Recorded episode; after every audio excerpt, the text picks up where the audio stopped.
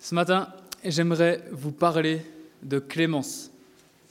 Clémence, c'est une jeune fille, une jeune femme qui a grandi dans une famille qui parlait de temps en temps de Dieu, comme dans beaucoup de familles. Et en grandissant, ça lui arrivait même parfois de parler à Dieu, surtout quand elle passait par des moments compliqués. Elle cherchait à être une bonne personne, à pas faire de mal aux autres. Et si on lui demandait, Clémence, qu'est-ce que tu vas devenir après la mort Clémence, elle répondait sans problème, sans hésitation, elle était persuadée d'aller auprès de Dieu. Et puis un jour, quelqu'un, sa famille l'a invité à un séjour dans un centre de vacances chrétien. Et puis elle s'est dit, ben, pourquoi pas, après tout, c'est une bonne occasion de rencontrer du monde, c'est une bonne occasion de faire du sport. Et une fois sur place, patatras, c'est le choc total en quelques heures seulement. La foi qu'il avait soutenue toute sa vie a volé en éclats. Elle s'est rendue compte que sa foi, c'était tout simplement une foi qui était fausse. Pourquoi? Parce que son Dieu, elle se l'était construite toute seule. Son Dieu, il était le produit de son imagination. Et en fait, elle se rendait compte que c'était en décalage complet avec ce que Dieu disait de lui-même au fur et à mesure qu'elle était en train de découvrir et de comprendre ce que disait la Bible. Dans le texte que Franck vient de nous lire ce matin, il y a aussi une découverte terrible.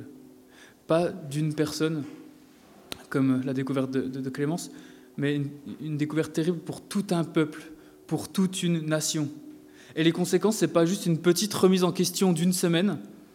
Non, les conséquences sont bien plus grandes. C'est une défaite militaire, une défaite politique avec des dizaines de milliers de morts. Le message de ce texte ce matin, il est simple. C'est qu'une fausse foi, on va le voir, mène au désastre. Et pour nous éviter d'en venir jusque-là, ce texte il nous apprend dans un premier temps à, repérer, il nous aide à repérer ce qu'est une fausse foi. Et on va voir trois types de fausse foi dans les onze premiers versets. Et dans un deuxième temps, on va voir quelles sont les conséquences de cette fausse foi. On va constater que les conséquences, c'est un réel désastre. Regardez avec moi les premiers versets. On est en temps de guerre, vous êtes d'accord? Je lis le verset 2, les Philistins se rangèrent en ordre de bataille contre Israël et le combat s'engagea. Israël fut battu par les Philistins qui tuèrent environ 4000 hommes sur le champ de bataille. Comme toujours, il y a un échec. Cet échec, cette épreuve, elle va révéler notre foi. C'est quand on essuie des revers que notre foi est mise à l'épreuve. Regardez le verset 3, le peuple y rentre au camp. Et là, on se pose une question. Pourquoi l'Éternel a-t-il laissé aujourd'hui les Philistins nous battre? Face à un échec, il se pose la question du pourquoi. Et vous serez d'accord avec moi que c'est ce qui vient aussi en tête chez nous. Premièrement, quand on est face à un échec, c'est la question qu'on se pose tous. Qu'est-ce que j'ai bien pu faire au ciel pour mériter ça? Est-ce que le ciel est contre moi? Qu'est-ce que j'ai bien pu faire? Ou encore, on va se poser la question, est-ce que Dieu est en train d'essayer de me faire passer un message? À vrai dire, dans ce texte ce matin, comme très souvent dans notre vie, on n'a pas les réponses à ces questions. Mais, mais par contre, la façon de réagir à cet échec, elle va révéler quelque chose de notre foi. Regardez dans les versets qui suivent, qu'est-ce que cet échec nous révèle sur la foi du peuple? Verset 3, il se pose la question, pourquoi l'Éternel a-t-il laissé les Philistins nous battre? Tout de suite la réponse, Allons chercher l'arche de l'alliance de l'Éternel à Silo, qu'elle vienne au milieu de nous et nous délivre de la domination de nos ennemis. Est-ce qu'ils se remettent en question? Pourquoi est-ce qu'il se passe ce qui se passe? Est-ce qu'ils prennent le temps d'écouter Dieu, de prier, de chercher sa volonté? Non. Ils font tout le contraire. Ils fournissent les questions et les réponses. Qu'est-ce que cette épreuve va nous révéler sur la foi du peuple? En fait, ils veulent utiliser Dieu pour réussir à accomplir leur volonté. Quand ça ne va pas comme ils veulent, attendez les gars, on va réfléchir, on a oublié. On a un plan B. On a Dieu qui peut venir nous aider là. Le premier visage d'une fausse foi, ce matin dans notre texte, c'est une foi utile. Une foi qui ne songe pas d'abord à servir Dieu, mais à se servir de Dieu. Il n'y a pas longtemps, j'ai eu l'occasion d'accrocher une armoire sur un mur. Pour ça, il faut une perceuse, il faut faire des trous. Alors on a pris la perceuse classique, on a pris le forêt classique, on s'est dit ça va suffire. la perceuse, elle sentait le cramer, le forêt il restait bloqué, il chauffait, les trous, ils étaient, ils étaient trop petits. Enfin bref, on galérait. Et là, avec mon ami, on s'est regardé, puis on s'est dit, allez, on va sortir le perforateur avec le forêt qui va bien. On prend la boîte à outils, on sort le gros forêt, on sort le gros perforateur, et là, pac, en 4 secondes, boum, tous les trous étaient faits, ça sentait même pas le cramer, ils étaient à la bonne taille, et c'était nickel.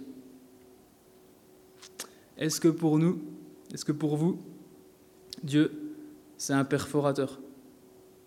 Est-ce qu'il est l'artillerie lourde que l'on sort en dernier secours quand on a tout essayé? Et si on prend le temps de regarder nos vies, je pense qu'on est, tous concernés. Moi, le premier, quand je décroche pas le boulot que je voudrais, quand je sors pas avec la fille ou avec le garçon que je voudrais, quand j'ai pas le concours de l'école qu'il me faudrait, quand mon mari, ma femme, mes enfants sont, sont pas à la hauteur, quand je loupe cinq fois mon permis de conduire, ça arrive. Est-ce que Dieu est le maître de l'univers ou est-ce qu'il est un outil de plus? C'était le premier point. Revenons vers le texte, dans les versets 4, 5.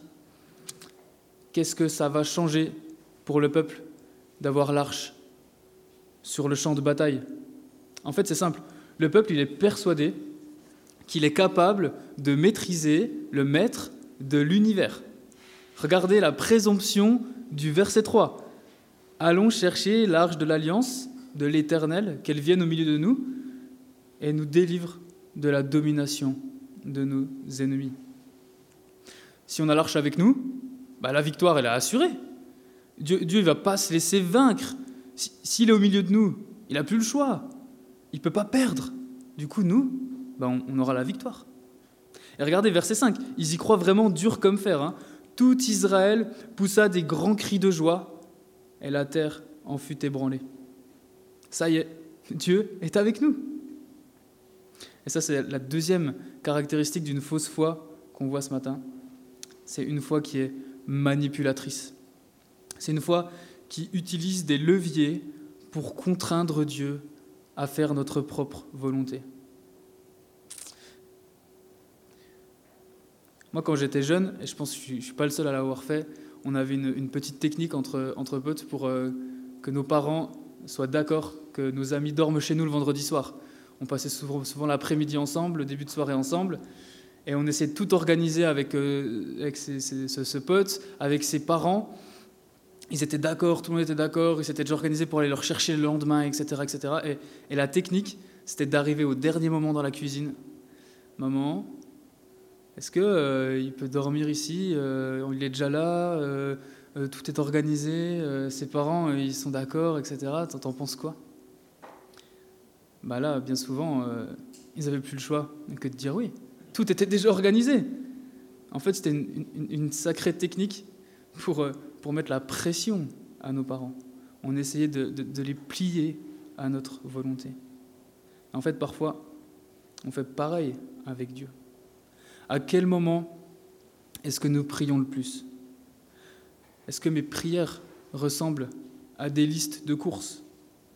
Est-ce que quand j'ai pas ce que je veux, je redouble de prières, je me mets à jeûner, je lis ma Bible quatre heures par jour, je fais les trois rassemblements tous les dimanches à l'église de Rive, en espérant que Dieu, il va me donner ce que je lui demande. On peut même se retrouver à, utiliser le nom de Jésus-Christ dans, nos prières, celui qui règne, celui qui est entre les chérubins, qui est souverain, comme d'une formule magique, pour essayer de tordre le bras de Dieu. Alors que la prière en son nom, en fait, c'est tout le contraire. Prier en son nom, c'est reconnaître qu'il est souverain sur toute chose. Je ne veux pas dire qu'une prière insistante, c'est quelque chose de mauvais. jeûner, faire les trois rassemblements le dimanche. C'est pas ça la question. Mais si on fait ça dans le but de plier la volonté de Dieu à notre volonté et non dans le but de rechercher la volonté de Dieu, en fait, c'est simplement de la manipulation.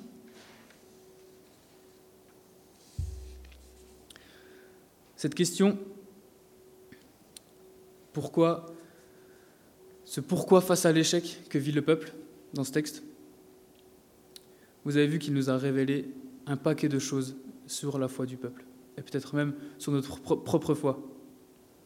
Et on pourrait se demander, en, regardant ça, ce constat, comment le peuple de Dieu, dans ce texte, il en arrive à avoir une conception de Dieu aussi erronée? Regardez avec moi les prochains versets, ce sont les réactions des, deux camps face à la présence de l'arche qui vont nous donner quelques indices. Premièrement, le peuple de Dieu crie de joie. On l'a vu au verset 5. La terre en fut ébranlée. Imaginez des, dizaines de milliers de personnes qui crient, qui crient de joie, ça y est, Dieu est là avec nous, parce qu'il y a l'arche. Et regardez la réaction des Philistins, les versets 6 et 7. Les Philistins entendirent le vacarme de ces cris et dirent Que signifient ces grands cris qui retentissent dans le camp des Hébreux? Lorsqu'ils apprirent que l'arche de l'Éternel était arrivée au camp, les Philistins eurent peur parce qu'ils crurent que Dieu était désormais dans le camp des Hébreux. Malheur à nous, disait-il, car ce n'était pas le cas jusqu'à présent. Est-ce que vous voyez une différence entre ces deux visions de Dieu? Il n'y en a pas. Il n'y a pas de différence entre ces deux visions de Dieu. Les, dieux, les deux croient la même chose à propos de Dieu. Ils croient que Dieu était absent lors du premier combat et que maintenant, désormais, l'arche de Dieu est là, donc Dieu est présent pour la joie des Israélites et pour le malheur des Philistins. Ils ont en fait la même foi, un même Dieu. Le peuple ici se comporte en fait comme tous les autres peuples. Leur foi est sous influence. Ils sont totalement assimilés à leur culture. Plus rien distingue leur vision de Dieu de celle qui les entoure. Et c'est le troisième visage d'une fausse foi ce matin, c'est une foi sous influence, une foi qui est assimilée. Alors je viens d'une région où on mange des cuisses de grenouilles. Ça peut peut-être être surprenant. Ici, j'en ai pas encore trouvé. Mais je vais vous raconter une petite histoire. âme sensible, euh, s'abstenir. Est-ce que vous savez comment on cuit une grenouille pour en manger les cuisses? Alors en fait, si on met une grenouille dans, de l'eau bouillante, elle, va sentir que c'est bouillant, elle va vouloir sauter de la casserole. Et du coup, c'est assez compliqué. en fait, il y a une technique, c'est un petit peu trash, je vous l'ai dit. On, met la grenouille dans de l'eau froide, comme ça elle, nage, elle se sent chez elle, et en fait on va faire chauffer l'eau tout doucement et très progressivement. Parce qu'en fait, la grenouille, elle, arrive à s'adapter très facilement à son environnement. Et du coup, l'eau, elle va continuer de monter, à chauffer. Et en fait, la grenouille, elle va pas se rendre compte jusqu'à que la température de l'eau, elle passe le seuil où en fait, ben, ça commence à la cuire et à la tuer. Elle, elle, sera morte, cuite. Elle se sera même pas rendue compte que l'eau a chauffé. Quand l'eau est bouillante, c'est déjà trop tard. Comme les grenouilles, comme les Israélites, on s'adapte beaucoup plus vite à notre environnement qu'on ne le pense. Demandez à n'importe quel ami toulousain. On, va nous dire qu'on est libre de définir Dieu comme on le veut, que Dieu est là pour améliorer notre vie. Et en fait, c'est pas étonnant, hein. c'est notre culture individualiste environnante. Chacun est libre de définir son propre Dieu. Dieu, il ne faut surtout pas qu'il s'impose à nous, parce que le plus important, c'est mon bien-être. Si Dieu te fait du bien, tant mieux. Si votre seule prière, c'était pour votre permis de conduire, en fait, on, a prié le Dieu du permis de conduire. Il manque que la statue. Et j'ai bien peur qu'en fait, on n'est pas si loin que ça de la culture des Philistins. Et c'est normal, ça ne devrait pas nous étonner, il n'y a rien de nouveau sous le soleil. Le problème, il reste le même. Le problème, ce n'est pas la culture, le problème, c'est le cœur de l'homme qui est toujours autant tordu aujourd'hui. Ça y vous le voyez, ce portrait Les trois facettes de cette fausse foi. Une fausse foi qui est, c'est une foi qui est utile, une foi qui est manipulatrice, une foi qui est sous influence ou assimilée. C'est quoi le bilan des courses? Quel est le résultat de ce texte? Je lis verset 10, lisez avec moi. Les Philistins livrèrent bataille et Israël fut battu. Chacun s'enfuit dans sa tente. La défaite fut très grande et trente mille fantassins israélites furent tués. L'arche de Dieu fut prise. Les deux fils d'Élie, Ophni et Phiné, moururent. Vous avez vu ce qui se passe en un verset là? Personne n'aurait pu s'attendre à une telle catastrophe. C'est une véritable humiliation nationale, une fuite devant l'ennemi, un drame humain. Il y, a, le château de cartes qui s'effondre là. C'est un énorme échec, c'est véritable hécatombe, 30 000 morts, en plus des 4 000 du début du texte. La fuite du peuple. Et dans l'histoire, l'objet qui devait leur apporter le bonheur, l'arche de l'alliance, est volé. Et ses porteurs Ophni et Phiné, les fils d'Élie, ils sont massacrés. Personne n'aurait pu s'imaginer une aussi grande catastrophe. Tout le monde est surpris. Les conséquences de la fausse foi du peuple, elles sont gigantesques. Une fausse foi, ça mène au désastre. Et vous avez vu la taille de ce désastre dans ce texte. Et on, a dans les versets 12 à 22 deux scènes sur deux personnages dans les derniers versets. Le premier, versets 12 à 18, on va faire un petit zoom sur la personne d'Élie.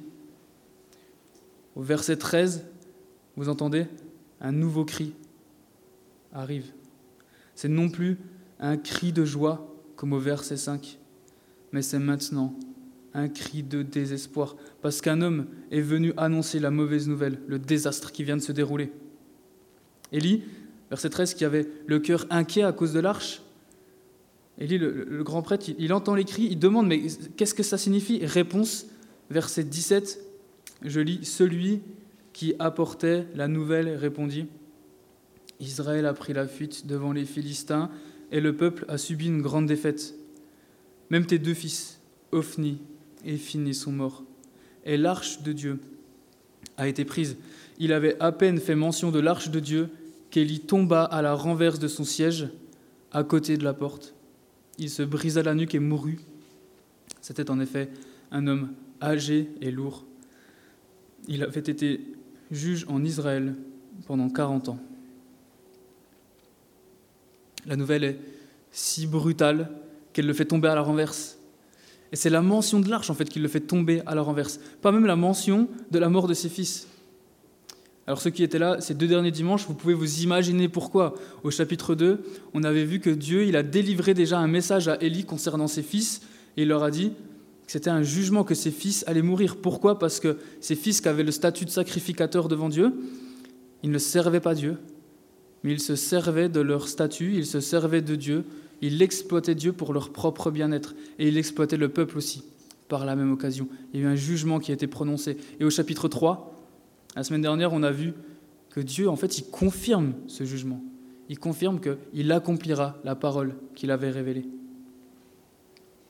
Ce que Élie avait entendu sur ses fils, ça devait être dur, mais il a été prévenu plus d'une fois il a pu s'y préparer. Il savait qu'un jour ou l'autre, il y avait quelqu'un qui allait venir lui annoncer la mort de ses fils. Mais Élie, il n'était pas prêt à ce qui vient d'arriver sous nos yeux. Élie, il a cru pouvoir se préparer au jugement de Dieu parce qu'il était annoncé. Mais sa réaction nous montre qu'en fait, on ne peut jamais se préparer au jugement de Dieu. On ne peut jamais s'imaginer ce que ce sera. On voit Élie, le grand prêtre, qui n'a plus seulement des problèmes de vue, comme euh, dans les chapitres précédents, mais maintenant il est complètement aveugle. Il est complètement aveugle, il est perdu, il est dans le noir complet, il tombe à la renverse et il se brise la nuque. Quelle fin Et on peut se demander pourquoi l'arche de Dieu était si, si important pour Élie et dans ce texte. Parce que l'arche de Dieu, c'était tout simplement ce qui permettait à Dieu d'avoir une relation, au peuple d'avoir une relation avec Dieu.